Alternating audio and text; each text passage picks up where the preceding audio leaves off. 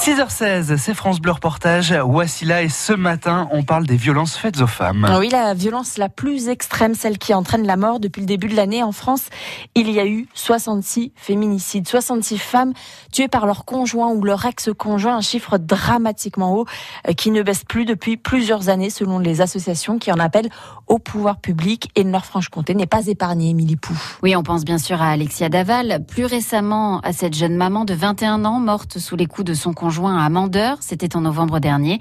Des féminicides parmi tant d'autres qui révoltent Isabelle Loredan, cette écrivaine de plancher bas, a été victime de violences conjugales dans les années 90. Elle en a même fait un livre, Les Bleus au corps. Je me dis que c'est pas possible que ça continue. C'est pas possible que, que ces femmes meurent euh, tous les deux jours et demi. C'est insupportable. Alors sur le papier, il y a des lois qui existent, mais il faudrait peut-être qu'elles soient un peu plus euh, mises en application. Face aux chiffres des féminicides, Nicole Belloubet, la ministre de la Justice, a tout de même envoyé il y a un mois une circulaire à tous les procureurs pour qu'ils instaurent, je cite, une véritable culture de la protection des victimes de violences conjugales, ce que fait déjà Emmanuel Dupic, le procureur de Haute-Saône C'est effectivement l'un de mes objectifs euh, de priorité de politique pénale. Hein. Nous avons mis en place de nombreux outils. Euh, nous avons tout d'abord, dans les commissariats au premier niveau, au moment de la plainte, la présence d'intervenants sociaux Ensuite, nous avons décidé avec le groupe hospitalier de la Haute-Saône de créer une unité particulière qui est l'unité médicale judiciaire d'aide aux victimes qui permet euh,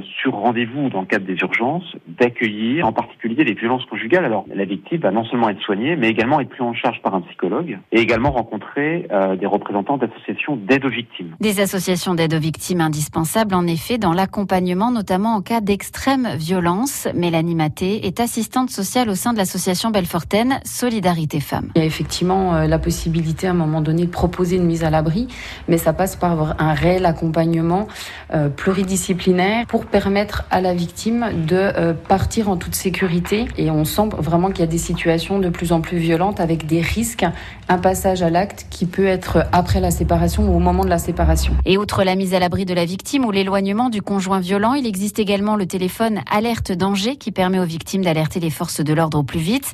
Le parquet de Pontoise va également tester le dispositif du bracelet électronique pour les auteurs de violences, un dispositif qui a déjà fait ses preuves en Espagne. Et sachez que vous pouvez retrouver euh, au standard de France Bleu Belfort Montbéliard toutes les coordonnées, notamment celles de l'association Solidarité Femmes. Tout France Bleu en replay, quand vous voulez, où vous voulez, comme vous voulez. Tout France Bleu Belfort Montbéliard est sur francebleu.fr.